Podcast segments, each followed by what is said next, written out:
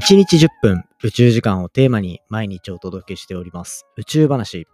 今回は火星で生命の痕跡を発見できる新たな研究手法が開発されたそんなお話をしていきたいと思います。火星には昔地球のように液体があり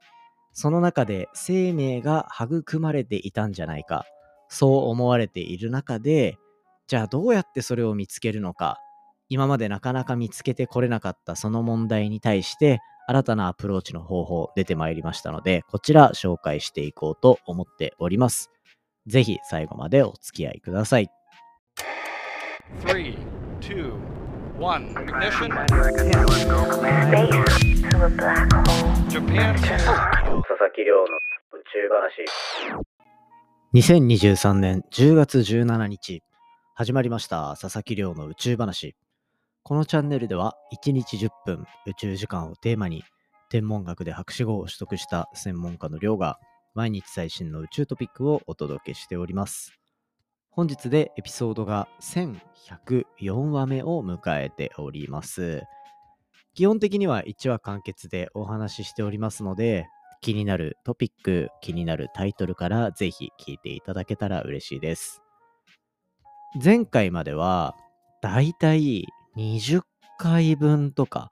のエピソードを使って月特集っていうところを行ってきました。月に関する最新の研究だったり、今、月に対しての理解がどこまで深まっているのか、そんな話をメインにしてきたので、ぜひですね、ここからガーッと宇宙話、遡ってもらうと、そのあたり楽しんでいただけるんじゃないかなと思っております。でですね、Spotify のプレイリストも月特集専用で作りましたので、こちらもぜひ楽しんでください。まあそんな感じで月の話めちゃめちゃしていきました。なので、一旦月は終わりっていうところで、また何の特集やろうかなっていうので、今いろいろ悩んでるんですね。まあ、実際に Twitter でいただいたコメントとかだと、ブラックホールブラックホールの特集してくださいっていう話いただいてます。これね、ツイッターネーム、なおさんっていう方で、なおさんいつもコメントくれて本当にありがとうございます。で、なおさんからのリクエストは、ブラックホールの話待ってますっていうところなので、ブラックホール特集いいですね。まあ、ブラックホールといえば、僕が研究していた X 線天文学っていうところの分野でも、まさに盛んに行われている研究でもあるので、まあ、ブラックホールいろいろ喋れるんじゃないかなと個人的にも思ってるし、ブラックホールの研究してる人って多いんですよね。多いからこそ、研究が毎日たくさん出てくると。もうこれこそ月なんかよりも比べ物にならないぐらい永遠にできるんじゃないかなって思えるような内容なので、ちょっとまあそのあたりやっていこうかなと思っております。一旦ね、今日は昨日お話しした、昨日予告させていただいた地球外生命体を探る研究、その技術がどんどん上がっている、そんなお話をしていこうと思っております。現在の火星に生命が存在するのかっていうところに対する、まあ、疑問を解決していくための研究っていうところで今回は大人気宇宙ポータルサイト空へとのコラボ企画になっております。空へのね、5000分の 1g の DNA の直接検出に成功し、火星の生命探査を念頭に実験を行っている、そんな記事をベースにお話ししていこうと思っております。ぜひですね、概要欄にリンクとか貼ってあるので、文字でも音声でも宇宙楽しんでいただけたら嬉しいです。これまでたくさん火星の研究されてきました。長年の調査で検証されているところで言うと、もしかしたら過去に火星の表面に生命がいたんじゃないか、生命由来の分子と思われるバイオマーカーと呼ばれるものの発見が、すでに火星の表面では複数回行われています。まあ、その一方で、まあ、それって火星に生命がいる証拠にはならなくて、ね、火星の中にバイオマーカーと呼ばれる生命に由来する可能性のある分子、これは見つかっているんですが、ですがですね、まあ、このバイオマーカーっていうのはあくまで分子の存在なので、別に生命活動以外でも作られうるもの、なかなか体の中でしかできないものっていうところが発見されるのは難しいので、そういうものが見つかっているわけではないというところなので、あくまで期待ですね。期待。期待がされている。そんな状況です。火星には昔地球のように液体の水が存在していたと考えられています。火星独自の生命がその中で誕生していた可能性も考えられている。一方で現在の火星は極度の低温かつ乾燥したもう不毛地帯って感じですね。もうこんな環境だからこそ生命の存続っていうのは適しているとはやっぱり言い切れない。まあそういう状況の中で、ただ過去にはバイオマーカーと呼ばれるものが見つかっていると。最近僕のツイッターチェックしていただいてる人、まあ、ポッドキャストの中でどれぐらいいるかなっていうところあるんですけど、僕のポッドキャスト、最近、ポッドキャストじゃないや、ツイッターは最近、まあ、宇宙話とはちょっと企画の趣旨を変えていこうかなと思っていて、動画とかをよく載せてるんですね。この宇宙の動画めっちゃすごくないっすか？みたいなのやってるんで、そういう映像でも楽しみたい人、ぜひ Twitter のフォローもしていただけたら嬉しいんですけど、その中で、こう NASA の探査機が撮影した火星に広がる砂漠の動画上げたんですよね。そしたら結構、やっぱりみんな良い反応をくれるというか、そんな感じなので、火星の表面については結構気になってるんじゃないかなと思うんですよね。本当に砂漠なんですよ。だから、この文章で話してる通りで、火星極度の低温かつ乾燥した不毛な環境の惑星であるっていうところは、うん、その通りだなと思える部分が多そうですね。で、まあそんな中で、バイオマーカーと呼ばれる生命由来なのか、そうではないのかわからないけど、生命からも出うる分子っていうのが見つかりつつある。中で、今まだ試みていない、そしてまだできていない直接的な観測手法があるんですよ。これが何かっていうと、DNA の検出ですね。DNA の検出はもう遺伝子レベルの調査っていう文脈の話ってよくもう出てくるじゃないですか。それにもかかわらず火星ではその DNA の探査っていうのが未だに行うことができていないんですよね。理由は、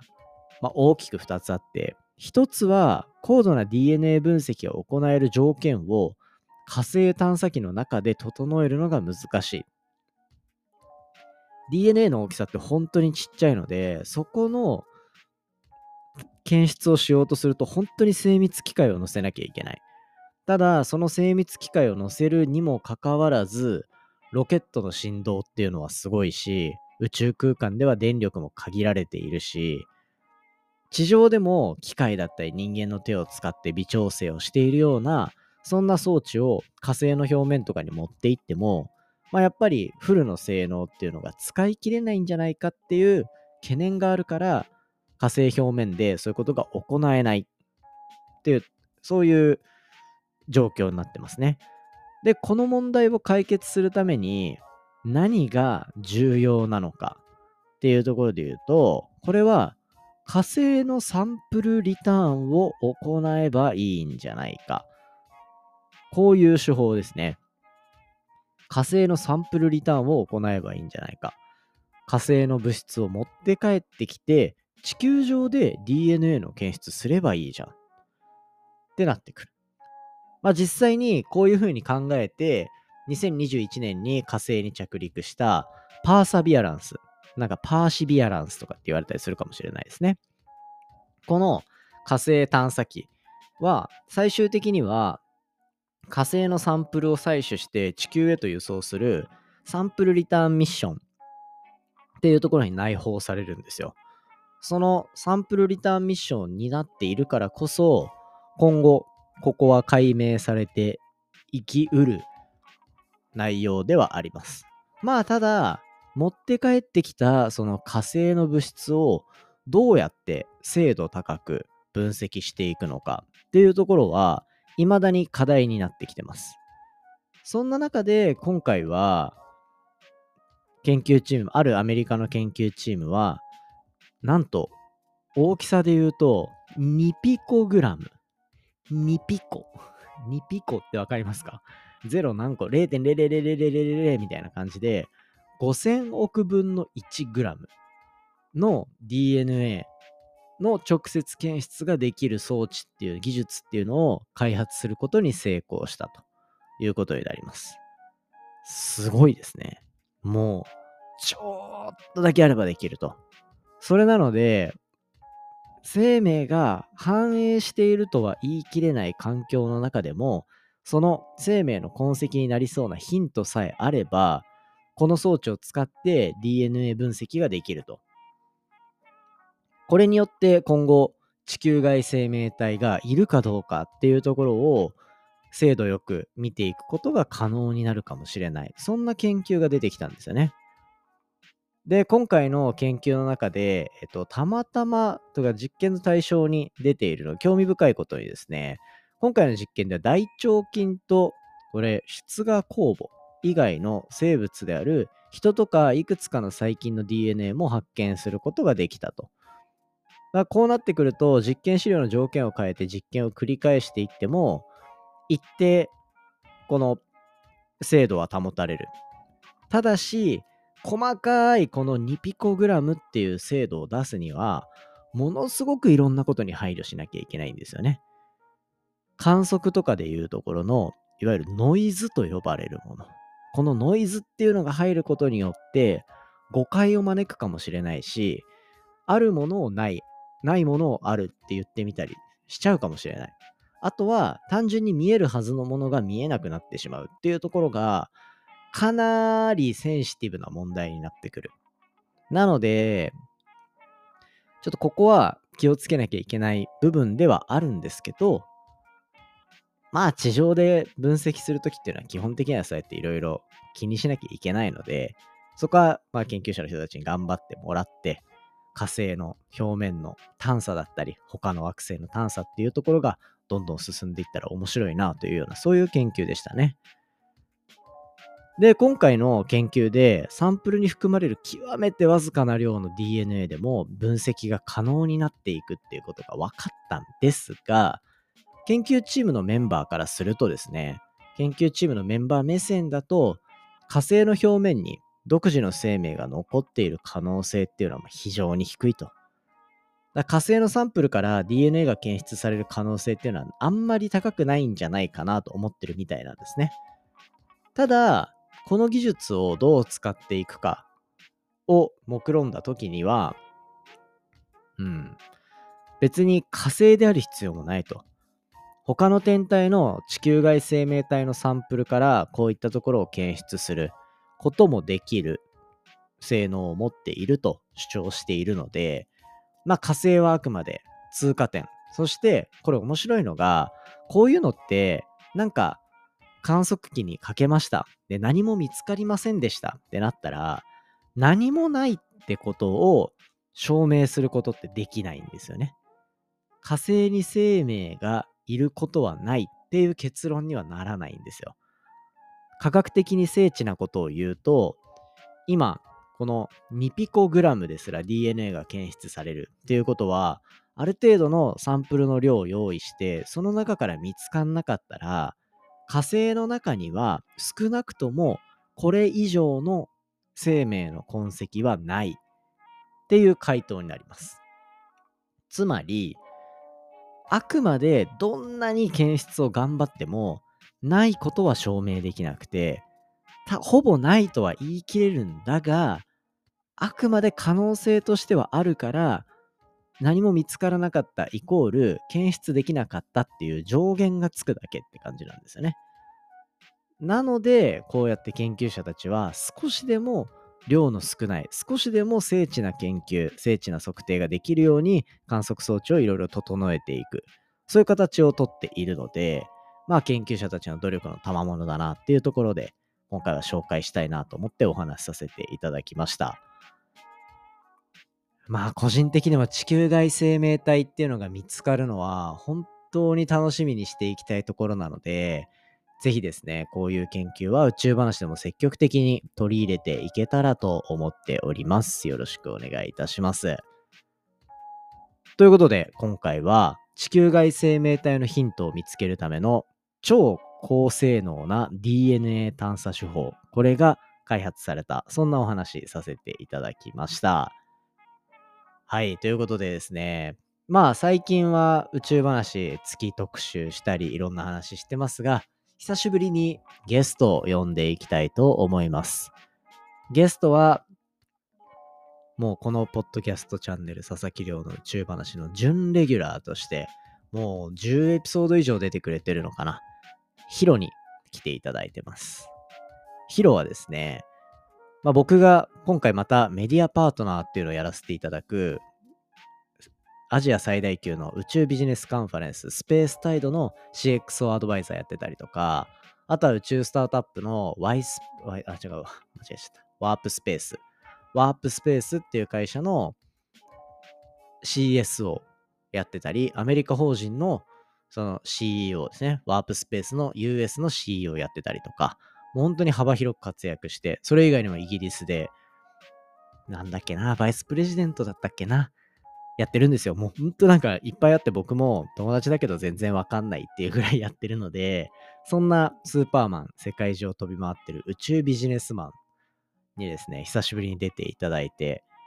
また冬に開催されるスペースタイドに関するお話、いろいろさせていただきたいと思います。繰り返しになりますが、この宇宙話、去年からアジア最大級の宇宙ビジネスカンファレンススペースタイドのメディアパートナーとして、まあ、取材させていただいたりとか、あの、カンファレンス参加させてもらってっていうところになってるので、それの冬版が開催される。一体どんなとこが面白そうなのかなっていう話を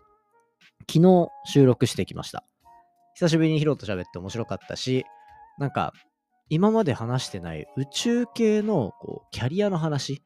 人材の話とか、そういったところが出てきているのが、個人的な面白いポイントだったかなと思うので、ぜひ皆さん、あの、この土日で公開していこうと思っております。スーパーマンの登場ですね。ぜひ楽しみにしておいてください。そんな感じで今回は以上にしていきたいと思います。今回の話も面白いなと思ったら、お手元のポッドキャストアプリでフォロー、フォローボタンの近くにある星マーク、こちらでレビューいただけたら嬉しいです。番組の感想や宇宙に関する質問については、Twitter のハッシュタグ宇宙話、または Spotify の Q&A コーナーだったり、概要欄のお便りフォームからお寄せください。それではまた明日お会いしましょう。さようなら。